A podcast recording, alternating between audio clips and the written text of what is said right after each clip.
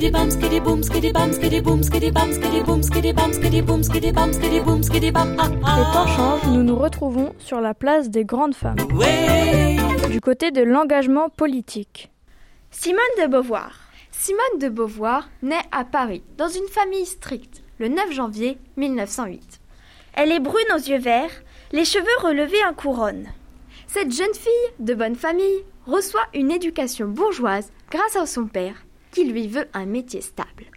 Il n'ira pas jusqu'à lui autoriser de faire des études, mais, à l'encontre de l'avis de sa famille, elle en fera tout de même en philosophie. Elle en devient deuxième au concours d'agrégation en 1929. Et, à 21 ans, elle l'enseigne.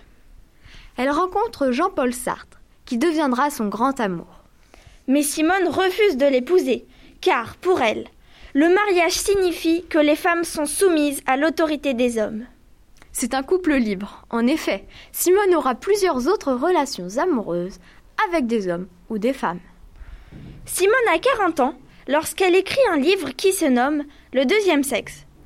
Dedans, elle dénonce un système dominé par les hommes et encourage les femmes à prendre le contrôle de leur vie, d'où la citation J'accepte la plus grande aventure, être moi. Elle aura plusieurs remerciements de femmes qui la félicitent d'avoir mis des mots sur ce qu'elle ressentait. Elle continue à publier plusieurs de ses ouvrages, ce qui inspire plusieurs mouvements féministes. Elle en devient donc le porte-drapeau. Elle publie par la suite le Manifeste des 343.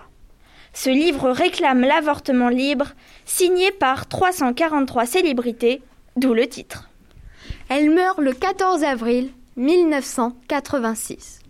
Simone de Beauvoir, écrivaine et philosophe, déterminée à ce que les femmes aient leur place dans la société, a marqué l'histoire et des générations en disant si bien On ne naît pas femme, on le devient.